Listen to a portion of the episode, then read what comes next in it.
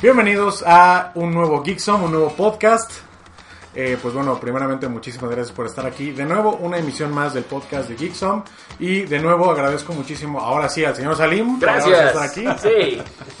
Y de igual manera, pues bueno, el señor Franco también. Como siempre, un gusto y un placer estar aquí en Geekson. Maravilloso, pues muchísimas gracias. Y pues bueno, el día de hoy tenemos temas bastante interesantes.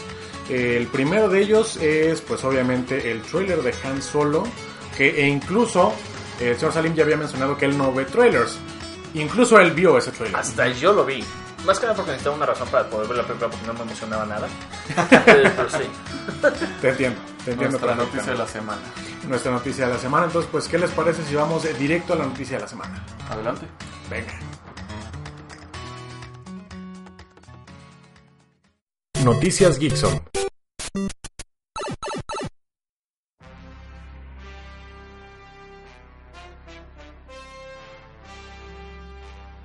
Muy bien, pues empezamos con la noticia de la semana. La noticia de la semana es el trailer de la película de Han Solo Star Wars Story. Eh, pues bueno, yo ya vi el trailer, personalmente lo vi cuando salió, justo cuando salió, y debo decir que no me sorprendió tanto, pero me hizo levantar un poquito las expectativas porque como muchos sabrán, eh, este trailer se tardó mucho en salir. Sí, sin duda. Digo, falta, ya lo vamos a tener en mayo, que ya es en tres meses la, la película y generalmente los trailers salen seis meses antes de que salga la película. Entonces, que se haya tardado tres meses no habla del todo bien de la, de la seguridad que tiene, que tiene. Disney en esta cinta. Más además el cambio de directores que tuvo, que tuvo la cinta. Más además todo lo que se ha especulado acerca de, de que el actor nada más no la puede hacer. Es malísimo de Han Solo. Entonces había que sacar un buen trailer. Había que sacarlo y definitivamente creo que esto, en lo personal a mí me da un poquito de esperanza porque pensé que la Sí. película de plano se iba a retrasar o incluso cancelar porque ni siquiera una imagen oficial habíamos visto. Es cierto. Y digo, es un trailer que no revela mucho realmente. De hecho. Y eso a mí me da gusto, porque de repente ves un trailer y ves las eh, todas las escenas de importantes al menos de la película y ya ves la película y dices, pues ya lo vi en el trailer, ¿no? Claro. Exacto. A mí lo que me gustó de este trailer es que realmente no revela gran cosa, ¿no? Cierto. Sin embargo, sí alza un poco las expectativas y alza un poco estas ganas de, de ver un- eh, la película, ¿no? De hecho, de hecho, y un punto importante aquí que quiero aclarar es, se va a estrenar en mayo. ¡Qué osados! Porque en mayo sabemos que va a estar todo el furor de Infinity War. Sí. Y Así es el mismo Disney que lo está haciendo, entonces habrá que confiar en el gran ratón, supongo, Sí. y pues a ver cómo les va. ¿Qué les pareció el tráiler? O sea, en términos generales, ¿sí les, les provoca ver la película? A mí, yo sí la voy a ver Sí. porque yo soy fan de Star Wars. Claro. Vamos. Eh, no es que no es una película que me emociona demasiado, pero la voy a ver, la voy a ir a ver al cine, claro que sí. Claro. Y el trailer me hizo levantar un poquito como esa expectativa de decir, ok, bueno, sí está interesante, yo creo que sí, le voy a dar una oportunidad aunque sea por ser Star Wars. Claro. Eh, a mí en lo personal no es que me haya levantado tanto las ganas de ver el- el- la película, sí, o sea, sí un poco, pero desde un comienzo, desde que ya habían anunciado que iba a salir una película de Han Solo, fue como, ok, interesante, o sea, es un, vaya, una, una premisa interesante, ver esta, esta historia, el, el background, ¿no? El, el- el trasfondo de este personaje tan famoso de esta, de esta saga. Entonces, a mí desde un comienzo yo ya tenía ganas de ver esta película. El trailer simplemente fue un pequeño plus, un pequeño adelanto, como deben ser los trailers, Lo fue. de, para que te emocione un poquito más. Pero yo desde, desde antes ya tenía ganas de verlo. De hecho, pues bueno, qué bueno que, que hayas tenido ya ganas desde antes porque, como lo dijimos, se tardaron mucho en sacar una imagen oficial, el trailer, en darnos más detalles. O sea, se sintió, y eso no nada más nosotros, creo que lo, sin- lo sintió muchísima gente, que no los mismos productores, los mismos directores, no le tenían fe a la película. Así es. Justamente, y creo y fue buen trailer, en general sí me, me dio buenas esperanzas para ver la película. Sobre todo hay que resaltar muchísimo el trabajo de lo que se alcanza a ver de, Dan- de Donald Glover. Ah, sí, claro. Híjole, como Lando Carlisian, o sea, se llevó el corazón de la gente. Sí, Definitivamente. sí, sí, Ojalá sea así de bueno sea durante la película, sí. Y bueno, eh, el elemento que no puede faltar, Chewbacca. Claro. Exactamente.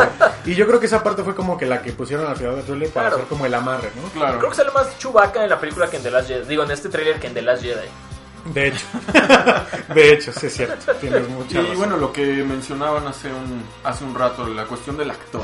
Ah, sí, o sea, claro. va a ser muy raro ver a Han Solo en la piel de alguien más, ¿no? Ah, De hecho, sí. lo va a hacer. No, nosotros estamos acostumbrados a verlo, a verlo en, eh, con el actor de Harrison Ford. Claro. Y vaya, él no solo era el personaje, él le metió ese feeling, ese... ay, él lo encarnó. Totalmente. Entonces verlo Sí. con un actor que tampoco promete mucho... Ah, y habrá que ver. Ajá, habrá que ver, esperemos que sí, Digo- esperemos que sí, pero sí, cuando salió en el trailer fue como... Él no es Han Solo. No, y aparte no me convenció, lo que alcancé a ver el trailer no me convenció en ningún momento que él era Han Solo. Ah, no, para nada. Entonces ahí ya, ya tengo un pequeño asterisco por el que es. En cambio, Donald Glover sí me convenció de que él era Lando. Claro, o sea, la es. verdad es que él sí se ve muy bien en el papel y en el traje de Lando. Sí. Eh, pero bueno, hay actores que parece que no van a dar el, el ancho y al final lo terminan dando. Entonces, creo que aquí la conclusión sería que le, le vamos a dar una oportunidad simplemente porque ya lanzaron el trailer Sí. y el trailer no está nada mal. Siento que es un trailer decente. Mm, Sí, No es algo que te emociona demasiado, pero como que te inspira a ver la película y Claro, ya con eso cumplió su cometido. de acuerdo con eso. totalmente. Eh, pero pues bueno, eh, pues vamos a ver qué tal. Ya se estrena en mayo, vamos a ver qué tal le va en, en la box office y vamos a ver pues qué tal le va pues en ventas y todo eso y sobre todo pues ver qué tanto llega a competir con Infinity War. Claro, Y ya la comentaremos cuando salga, Ah, no, claro. aquí en Geekson. de acuerdo, sin duda. Eh, pero pues bueno, entonces eh, con esta conclusión, ¿qué les parece si nos vamos directo al debate? ¿O no? ¿O no? ¿O está bien? Si no quiere- No, sí vamos. Ok, perfecto. Este, el debate se va a poner muy interesante. Entonces pues vamos al debate.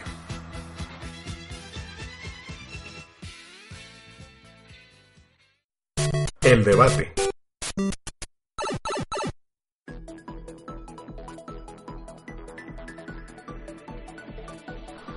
Pues bienvenidos a la sección del debate. En esta ocasión les traemos un debate bastante interesante porque se trata de las de remasterizaciones, esas remasterizaciones que hemos visto mucho, mucho en esta última generación de consolas.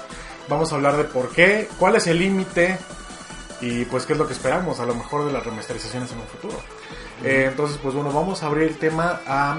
¿Ustedes por qué creen, muchachos, que se debería remasterizar un juego? Salim. Ay, ay, eso, es, eso es una gran pre- pre- pregunta, o sí creo que es una pregunta complicada, porque creo que un juego solo se debería remasterizar si ya es complicado de conseguir y si ya no tienes manera de jugarlo. Y que además tiene que ser un gran juego, ¿saben? Un, o sea, un Shadow of the Colossus, por ejemplo. Que Sí. sí, lo, que sí merece esa remasterización, que es complicado de, de jugar y que además quizás no demasiadas personas lo jugaron en su momento. Estoy, estoy totalmente de acuerdo con Creo eso. que ese sería mi término de remasterización. Quizás lo tengan que pulir más a futuro. Me agarraste en bote pronto, entonces eh, así te lo aviento ahorita. Ok, perfecto. Yo me quedo con lo último que dijiste, esta parte de el eh, poder volverlo a jugar y Sí. hay- porque ya hay consolas que de repente ya no se pueden conseguir, Claro. juegos que ya no se pueden conseguir y nuevas generaciones de gamers que se han perdido grandes juegos, perdido entre comillas. Sí, Entonces yo creo que para hacer una remasterización eh, va a tener dos vertientes. La primera para los gamers nuevos, entre comillas, que no pudieron jugarlo en su momento cuando estuvo el hype de ese juego. Y la segunda vertiente, el pegarle a la parte de lo antiguo, ¿no? Ya Claro. gamers ex- eh, experimentados que digan, Claro. oh, está saliendo otra vez mi juego favorito o este juego que pasé horas jugándolo cuando tenía 12 años. También eh, por esa parte yo creo que pega mucho en, el- en, pues en la parte sentimental, ¿no? Claro, estoy totalmente de acuerdo con eso. Y otra cosa, digo, en mi opinión está bien. No, para mí no importa tanto cuándo haya salido un juego, sino más bien, por ejemplo, que ya no se pueda conseguir. Ok. Tal es el caso de Far Cry 3. Far Cry 3, ahora que va a salir Far Cry 5, me parece que van a poner una versión para bajarse en PS4 y en Xbox. One. Bien. Eh, eso a mí me parece increíble porque yo desde que desde que salió el PS4, desde que se anunció Fallout 4, todo eso y eso, eh, eh, eh, digo Fallout 4, Far Cry 4 y este Far Cry eh, Primal, me parece que se Sí, llamaba, el el- sí. donde eras un, un hombre de las cavernas. Claro. Yo he estado pidiendo porque sa- salga Far Cry 3. Porque Far Cry 3 es uno, es uno de mis juegos favoritos. Me encanta, me encanta. Es un, me encantó ese juego, le dediqué muchas horas. Y teniendo un PS4 yo no tenía manera de jugarlo. O sea, claro. yo lo jugué en el 360, me lo prestaron. claro. Y llega un punto en el que te lo prestan y te dicen, oye, sabes que ya devuélvemelo, ya jugaste demasiado, sal de tu casa, por favor, te estamos esperando allá afuera. Entonces lo tuve que devolver, nunca me lo pude comprar, se me olvidó comprármelo, punto. Y al tener el PS4 yo decía, por favor, que saquen Far Cry 3, no me importa si es un port, no Ok. me importa lo que sea. Y eso para mí, el, el que sea una remasterización, o sea, si lo remasterizaran para el PS4, nada más como que agregándole cositas o a lo mejor haciendo un update de los gráficos, eso me encantaría. Ok. Eso para mí sería increíble. Digo, creo que va a salir, creo que lo que va a salir es un port. Sí. Entonces estoy muy contento con eso, pero si lo remasterizaran, creo que lo compraría. ¿Cuál sería la diferencia ahora sí, de- dejándonos otra pregunta en la mesa? Eh, ¿Por qué remasterizar un juego en vez de simplemente sacarlo como una especie de consola digital?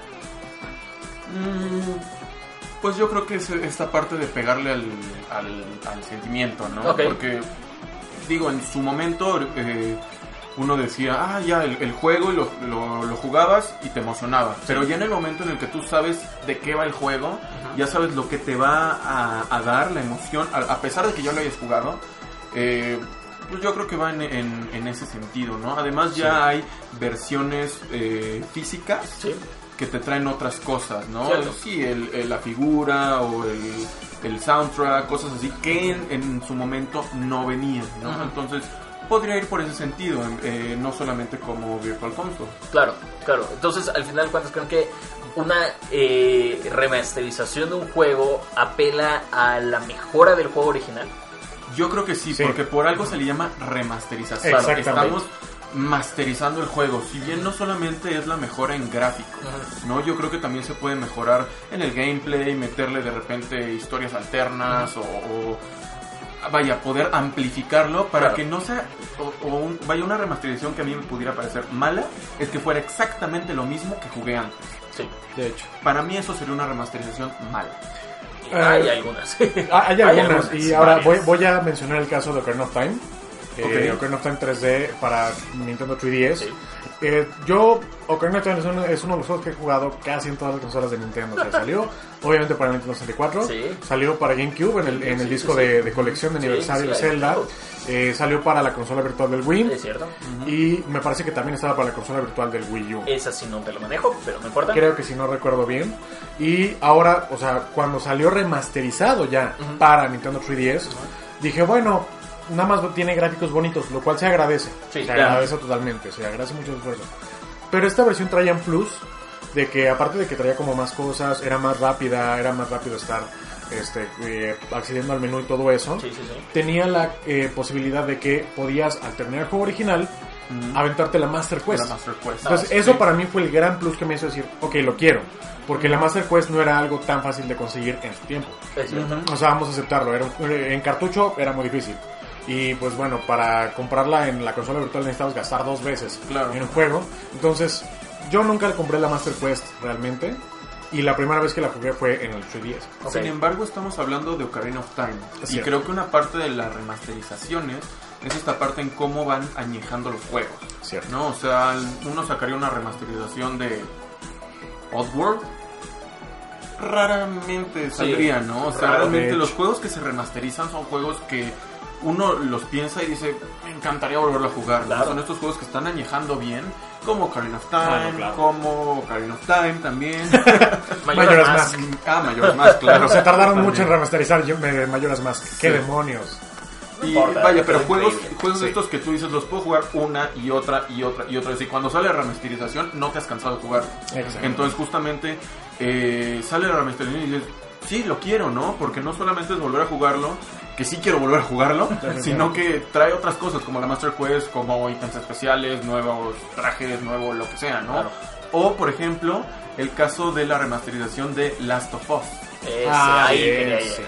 Eso, Ahí una remasterización que a mí me encantó. Eh, yo jugué Last of Us 1, es uno de mis juegos favoritos. No has jugado el 2 porque Todo. todavía no ha salido. pero lo estoy esperando con ansias. Y- pero la remasterización de, de Last of Us me encantó, o sea, no solamente porque realmente fue, mm, vaya, no era tan distinta a la 1, sí tenía un- algunas mejoras, pero el multiplayer online de Last of Us fue espectacular, fue un, un multiplayer muy distinto a muchos otros, no era el típico shooter. Sí. Sino que tenías tú que craftear tus armas, craftear tus ítems, si matabas a alguien, si encontrabas algo, y le da una jugabilidad muy distinta. Y ese es el Estoy plus que te está dando esa remasterización. ¿no? Entonces, es una remasterización que a mí me encantó, por ejemplo. Ok, a mí no me gustó nada la de, Ok. de Last of Us. Vamos y, afuera. Y más que nada, más que nada, no porque estuviera mala, sino porque llevaba dos años de salir el juego. O sea, o sea, no necesitas una remasterización de un juego que salió hace dos años. Lo mismo, lo mismo pasó con Tomb Raider en ese momento. el, la- el reboot de la. O sea, la remasterización del reboot que acaba de salir de, de Tomb Raider. Entonces, para mí, llega un momento en el que dices, ok, sí, está. No se me hace una mala idea que se remastericen juegos. Por ejemplo, la, los juegos de Ezio, la colección de Ezio de, Ah, de sí. Assassin's Creed o los primeros dos Bioshocks que también salieron. Claro. con Ah, su sí, claro, claro. Se me hacen buenas adiciones que puedes tener. El problema para mí empieza cuando empiezas a vender esas remasterizaciones como tu atractivo principal para tu consola. Estoy de acuerdo. Sí, De no, no deben de ser el atractivo principal. Y ahorita lo está haciendo, ¿no? Eh, O sea, efectivamente. Por ejemplo, y yo creo que una de las más claras imágenes que podemos tener en esto, Nintendo. Sí. No, o sea, no solo está sacando remasterizaciones de sus juegos. Ah, Nintendo no me lo toques. Está sacando... Vamos afuera. Vamos afuera. Está sacando remasterizaciones de sus propias consolas. Está padre, o sea, está, está muy, muy padre, pero se está volviendo la el gimmick principal Sí. de Nintendo. Y Sí. no creo que vaya por ahí. Creo que justo por eso Switch tiene, tiene grandes juegos, como claro. Breath of the Wild, como Mario Odyssey, y como Breath of the Wild y Mario Odyssey. Y se acabó. Splatoon 2. Y Splatoon, Splatoon 2. 2. ¿No? Pero, ¿dónde queda entonces la parte creativa en la cual estás haciendo nuevos juegos? Eh, digo, van a venir algunos este año, Sí. Pero están invirtiendo demasiado en esta parte Eh, no. de, de, las- de las viejas consolas, en vez de invertirle más a su nueva consola que está pegando mucho con sus nuevos juegos. No, En mi opinión. Tengo que defender un poquito de Nintendo aquí Ok. y, y- y diciendo que Nintendo, el Switch lleva un año. Exacto. Y decir que tiene ya tres grandes juegos ya emblemáticos como Breath of the Wild, como Mario, como Mario Odyssey y como Splatoon 2 es más de lo que puedo decir por las casi cinco años que llevan las otras dos consolas. PlayStation y Xbox, que Xbox no tienen nada. Sin embargo, yo no, yo no estoy comentando Nintendo versus las otras con- Ah, consolas. ok, ok. Me Ah, voy bueno, sí. Nintendo versus Nintendo. O, sea, creo, mismo. creo Lo que ahorita lo tomo, lo lo, tomo. lo- lo que sucede ahorita es que el estándar es que la consola lleva un año. Nintendo lo hizo muy bien en su primer año. Sin duda. Breath of the Wild, Mario Odyssey, estoy satisfecho. Y ahorita lo que Nintendo está haciendo es que se está poniendo al día con lo que le faltaba. Nunca, Ok. nunca pensamos ver un Doom en una plataforma de Nintendo. Nunca pensamos ver L.A. Noir en una plataforma de Nintendo. Claro. Skyrim en una plataforma de Nintendo. muy raro. Hace muy raro. Es muy raro. Y por último, nunca pensamos ver a lo mejor lo que va a venir Dark Souls en una consola Claro. de Nintendo. Entonces, ahorita lo que pasa es que Nintendo se está poniendo al día y está haciendo las paces con todas las desarrolladoras con las que tuvo guerra mientras Wii y mientras Wii U. Entonces, esa es la eh, gran excusa de Nintendo. Se están poniendo al día. Porque qué? al fin tienen una excusa. Pero también se me aferrado en el pasado. Digo, ¿y a quién le importa Metroid? ¡Ah! Eso era Vamos nada más afuera. molestar- Eso era nada más molestar a vos. Eso era nada más molestar a vos. No es cierto, yo no creo eso. Pero bueno, ese, ese, al final de cuentas ese es el problema con las remasterizaciones para mí. Cuando las consolas se tratan de vender como su primer producto las remasterizaciones, ahí es donde yo pongo un alto. Sí, tiene, tiene mucha razón. Y Nintendo lo que está haciendo no es remasterizar, es hacer ports. Sí. Ma- L.A. Noir es la única remasterización que hay en este Eso momento. Sí. Ahora, eh, parte de este debate es hasta dónde está el límite. Y justamente tocabas el tema de Skyrim. Y si lo pongo porque a ti te encanta Skyrim. A y a mí también. también me encanta Me Skyrim. encanta y al señor Salim sí. también le encanta Skyrim. Pero hay como 20. Entonces... Para sí, cada consola. Para cada...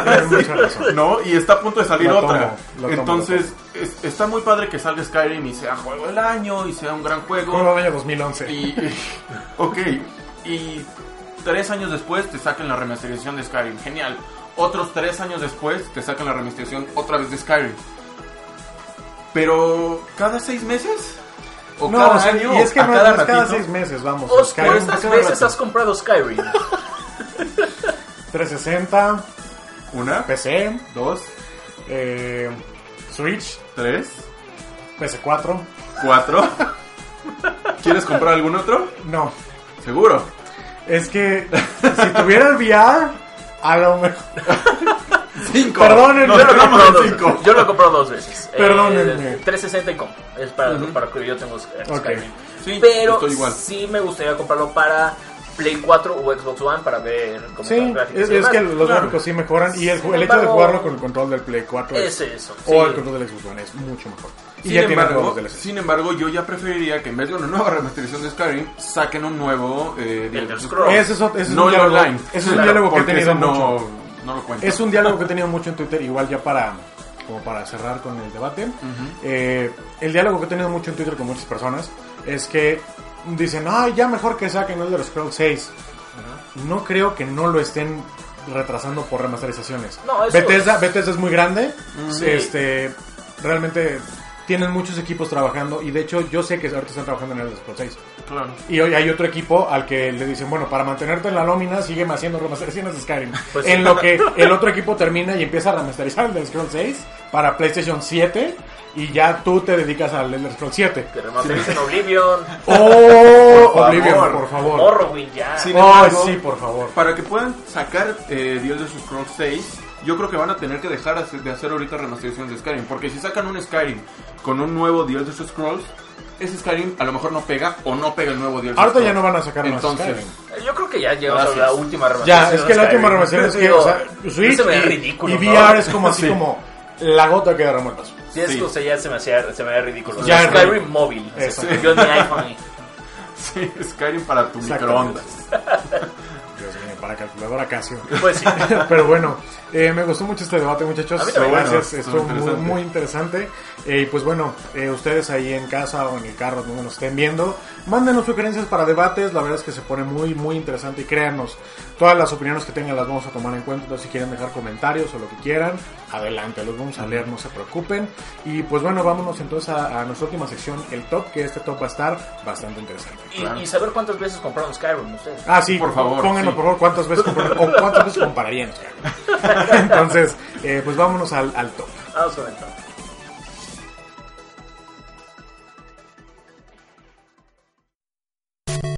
Top 3.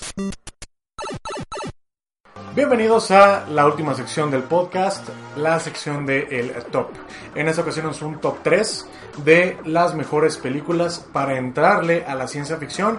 Para todos aquellos en casa que no le han entrado realmente mucho a la ciencia ficción, pero que son aficionados del cine o que realmente no son tan aficionados del cine y quieren entrarle porque pues sus amigos fueron a ver Blade Runner y no los llevaron o algo así. Eh, ¿Por qué no los llevaron? eh, ¿Por qué no los llevaron? ¿Por qué no los llevaron a Búsquense Runner? otros amigos. Sí. Eh, pero pues bueno, vamos a empezar con este top. Eh, vamos a empezar con el, el número 3. Número 3.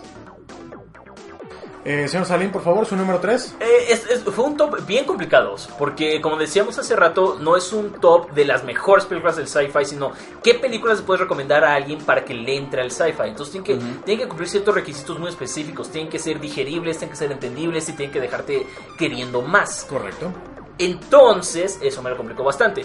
No voy a dar necesariamente un top 3 diciéndote que esta es, esta es buena, pero esta es mejor para entrarle al sci-fi, sino que voy a tratar de abarcar tres abanicos diferentes de tres estilos diferentes de sci-fi en este top 3. Ok, muy bien. Entonces, no lo tomen como un top 3 canónico. Ok, Ok. Mi número 3 de, eh, para esto va a ser Matrix. Matrix, si así lo prefieren. Eh, The Matrix. The Matrix, si así lo quieres, ya sabes. O, o la Matrix. La Esa- Matrix. ya sabes, en la que, la- en la que La sale Matrix. en la que sale Neo. Neo. Neo. O The Neo. O el Neo. Donde también sale Morfeo. O O Morfeo. Morpheus. Morpheus, O The ajá. Morpheus. O el Morfeo. Y donde sale Trinity. Ok. Tren. Eh, Entienden el mensaje. bueno, pero la cosa es esta. Creo que The Matrix es una película que añeja muy mal. Muy, muy mal. Estoy de acuerdo con Lo eso. dije. Sin embargo, creo que es una película muy buena para entrarle al sci-fi. Estoy de acuerdo. Estoy perfectamente de acuerdo. Muchachos, Señor Franco. Eh, en mi número 3, concuerdo totalmente contigo, Salim. Matrix, Matrix, la Matrix, es este, una película que añeja muy mal. sí. Es una película que ves por segunda, tercera y ya. De hecho. y te empieza a gustar menos. Pero para iniciar, Sí. la primera vez que la ves, eh, Sí, está sí, buena, está buena para entrarle. Es una historia interesante, digerible, es, sí. personajes que te atrapan de cierta Sí, sí, forma Y, y- no sé, a mí me gustó y es una buena película para poderle entrar al, al género de sci-fi. Estoy de acuerdo. Y pues igual mi número 3 es Matrix. Muchachos, creo que estamos de acuerdo por primera vez en la historia en, en un top. En lo que sea. En lo que sea, en lo que sea. En nuestro número 3 creo que en general es Matrix, entonces Sí. de ahí ya pueden ver el nivel de la película que es Matrix. Mi sugerencia, vean primero Matrix, a lo mejor veanla dos veces y luego vean Animatrix. No vean la 2 ni la 3, son totalmente saltables. A mí me gusta la la dos. Sí, perdón. No importa. No vean la 3 en todo caso, la 2. Ok. La 2 todavía, la 3 no. La 3 La dos que sea es una cosa súper over the top que puedes Eso sí. porque tiene un buen de acción y una persecución Eso sí. increíble. Y ahí ves Eso eso. Sí. Está bien padre. Eso sí, tienes mucha razón. Pero pues bueno, número 3 en general, Matrix. Matrix. La Vámonos- matriz. La Matrix. Vámonos al número 2. Número 2. Señor Salim, su número 2, por favor. Mi número 2. Me gusta mucho esta película y voy a hablar acerca de la original de 1980 y no me acuerdo qué. Eh, o 1990 y algo. Lo que sea. Crucifícanme en los comentarios, por Dios. Perdón. Caray. Ghost in the Shell. La original, este Ghost in the Shell, creo que es una película que te clava durísimo a ya no solamente pensar en cosas, porque Matrix está muy basada en Ghost in the Shell. Lo es, lo Matrix está. toma muchas cosas de Ghost in the Shell, pero Ghost in the Shell lo hacía de una manera mucho más compleja, construía un mundo y todo lo que estaba ahí, todo se sentía como un mundo viviente que, que estaba respirando dentro de sí. Entonces, si te quieres clavar o, o quieres entrarle al sci-fi para ver los mundos que puede crear el sci-fi, en- empieza y entrale con Ghost in the Shell. Definitivamente estoy totalmente de acuerdo. Es una película que a mí me encanta. Eh, vamos. ¿Qué, qué, qué se puede decir de Ghost in the Sí, Shell que no se claro. haya dicho ya? La versión live action estuvo.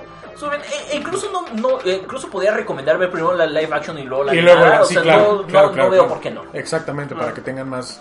Como que vean más que hay más atrás de la Sí, versión claro. live action. Eh, excelente número 2, Gracias. señor Franco. Eh, mi número 2. concuerdo contigo, Salim, en que fue un, un top un poquito difícil, porque sí tienes mucha razón en que las mejores películas de sci-fi no necesariamente tienen que ser eh, las películas para entrarle al sci-fi. Sin embargo, eso no significa que una muy buena película de sci-fi no puede De estar aquí. Totalmente de acuerdo. Y mi número 2 para mí es una de las mejores películas de sci-fi, si no es que la mejor en una de esas. No lo sé, no lo sé. En, en mi opinión, es 2001, una Odisea del Espacio. Es una gran, gran película que abarca muchas cosas. eh. De repente puede ser un poquito confusa en algunas cosas, pero si le prestas atención, que no debería costar trabajo porque te atrapa mucho la película. Sí, sin duda. Es muy entendible, es muy digerible y es una película que te da en el sci-fi en todo su esplendor y todo lo que puedes ver. Y dices, quiero más de esto, quiero más del sci-fi. Enséñame más y más y más, Claro, déjame claro. comer de Definitivamente. esto. Entonces, 2001 no Odisea del espacio. Y te voy a decir algo, yo no solo puedo defender 2001 como la mejor película sci-fi de la historia, la puedo defender como la mejor película de la historia. Ok. Así, o sea, Muy bien. simple y sencillo. Dos palabras, Stanley Kubrick. Stanley si Kubrick. quieren Kubrick, tres, Stanley claro. fucking Kubrick. o si quieren tres también Stanley Toaster Fucker Kubrick. Exactamente. Entonces, está mi número me dos. encanta el número 2. Es una película Me que me encanta. fascina y me encanta Stanley Kubrick. Eh, mi número 2, yo elegí Arrival. Arrival de, de. Denis Villeneuve. Sí. Eh, muy buena, se estrenó hace poquito, relativamente vamos en eh, 2016, 16. me parece, 2016. Eh, una belleza de película, realmente, en mi opinión. Yo cuando la vi se me hizo totalmente digerible. Sí, sin duda. Porque, este, pues bueno, realmente es una película que le da como un cambio a eso de que vengan los aliens. Sí. Este, lo- lo- o sea, los extraterrestres vienen y en lugar de empezar a, pues, dar- a aventarles todo lo que tenemos, la gente eh, se empieza a querer comunicar y obviamente hay una parte eh, que no quiere comunicarse con ellos Mm, y que quiere, pues obviamente, pues para que se vayan, ¿no? Sí, claro. empezar una guerra con ellos. Eh, pero hay una parte también de, de- de personas que quieren comunicarse con ellos y en torno a eso gira la película y es una joya. Es una joya, sí. Es una joya, me parece que es totalmente recomendable. La vi hace algunos meses y yo no podía dejar de pensar en que ya estaba viendo un clásico instantáneo de la. Claro, en efecto, sí. Es en efecto, es definitivamente. Es Una belleza de película. Sí. Muy bien. Entonces- Felicidades, muy buen top. Buen top. Gracias, buen top muchachos. Eh, nuestro número 2 y pues bueno, vamos al, al número 1 que yo sé que se va a poner interesante. Número 1. Muy bien, señor Salim, su número 1 por favor. Ok, mi número uno es Alien. Alien, si lo prefieren de esa manera. ¡Wow! El Alien. El Me alien. faltaba justamente cubrir esta parte de los aliens en la ciencia ficción, que es un, es un pilar. Y pues como no, una de las mejores películas jamás hechas de sci-fi es Alien y pues tenía que hablar de ella. O sea, es una película, es un, es un thriller de horror en el espacio, contenido dentro de sí mismo, dentro de una sola nave y que además vemos un futuro, o sea, la película pasa dentro de una nave, nunca se sale de la nave, pero dentro de esa nave puedes imaginarte todo lo que hay allá afuera. Exacto. Ridley Scott hizo una cosa fantástica, es impresionante, porque aparte me gusta muchísimo que 20 minutos de la película se dedica solamente a conocer al crew.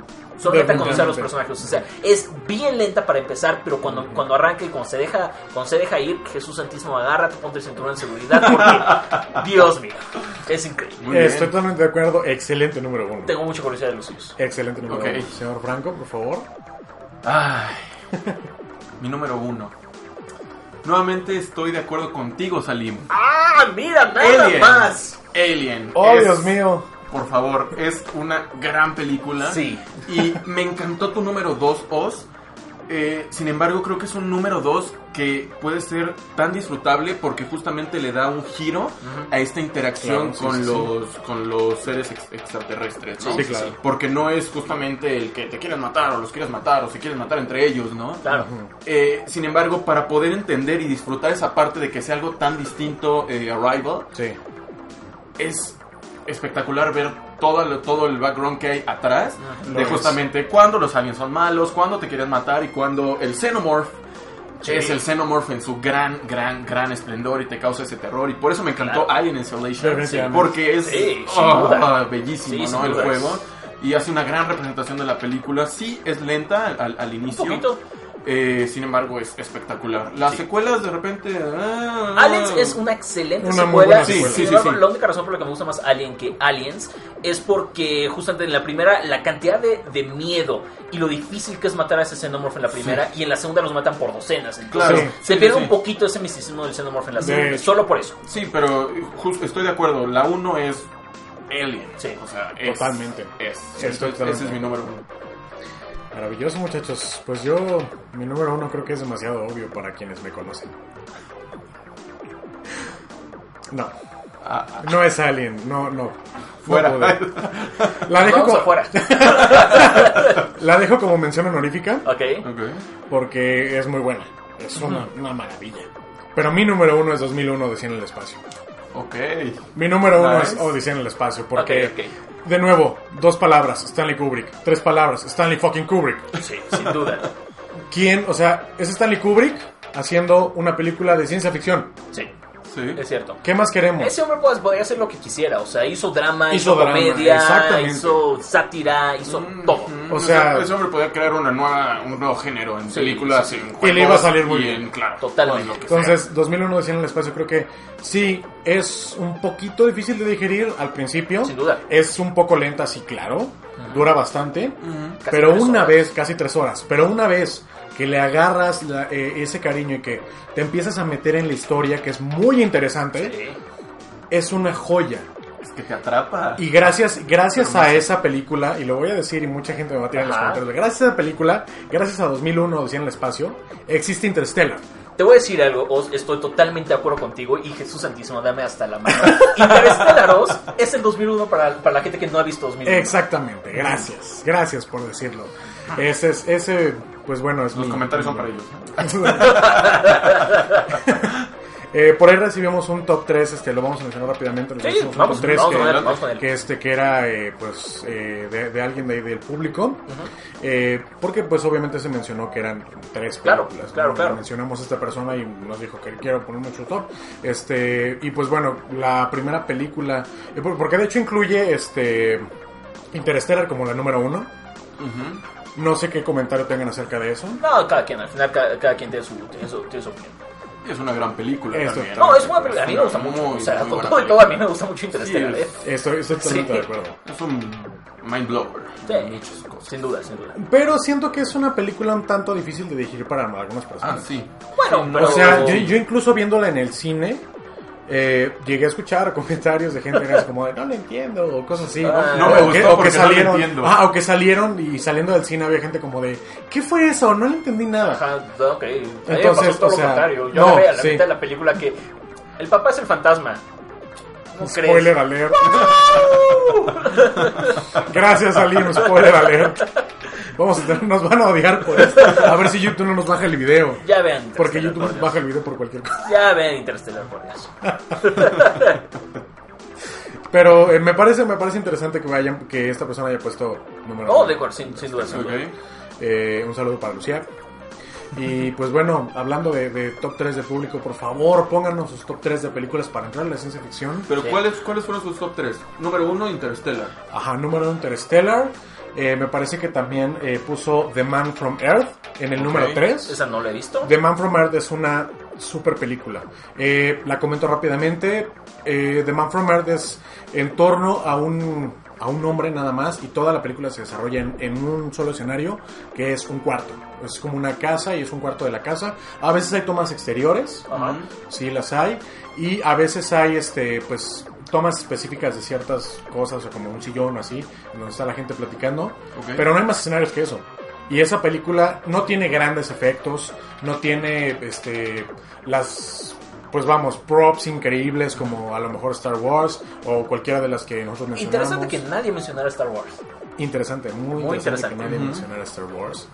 Este, estoy tratando de recordar el número 2, pero comentamos la número 3.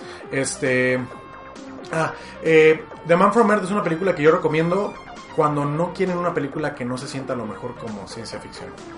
Porque de entrada no se siente como ciencia ficción. Es como una película común y corriente y de repente van dando paso a eso. Ok. Entonces, Ok, eh, suena bien. en esta, en esta, en este caso, tres, el número 3 de, de, de Lucía fue The Man from Earth, eh, su número 1 fue Interstellar y en medio el número 2, El Quinto Elemento. Ah, claro. Una gran película. ¿Cómo Sí, no? muy bueno. Una gran película. Tipaz. Multipass. es una gran película y creo que es una de las mejores actuaciones que tiene Bruce Willis. Ah, sí, sí, sí. Me parece bien y pues bueno, eh, Mila Jovovich se la rifa en esa Mm, película. Sí, sin duda. Definitivamente es una película que también tienen que ver, porque no nada más es ciencia ficción, sino que está muy graciosa. Es como Sí. comedia también Sí, y una gran historia. Entonces la recomendamos ta- también totalmente. Un excelente top, Lucía. Gracias por mencionárnoslo. Y igual yo le voy a dar mención honorífica a The Man from Earth porque me voló la cabeza esa película. Déjenme darme Véanla. honorífica para Back to the Future. Ok, perfecto. Y para también cubrir tantito la parte de los peligros de la, de la ciencia y a dónde vamos a llegar, Ex Machina. Ex máquina, muy Claro. buena. Mi mención honorífica es justamente para el quinto elemento. Ok, perfecto. Uh, casi entra en mi top, Perfecto. pero Y si les gustan las películas más un poquito más de horror y a lo mejor como de suspenso y quieren entrar a la ciencia ficción, Alien. vean El Cubo. Aparte de Ah, Alien. Cubo. El Cubo. El Cubo es muy buena y es muy desesperante, pero es muy gratificante al final. Es un excelente. Entonces, eh, excelentes tops, muchachos. Déjenos por favor sus top en los comentarios, top 3, top 10, top 10 lo que quieran. Eh, Háblenos de las películas que más les gustan o de las que más recomiendan para entrar en la ciencia ficción y si nos faltó alguna, mencionan en los comentarios. Sin duda. Eh, créanos, vamos a leer todos los, todos los comentarios que nos dejen por ahí. Sí. Y pues bueno, antes de irnos, pues nada más vamos rapidísimo a, a, pues la despedida, ¿no?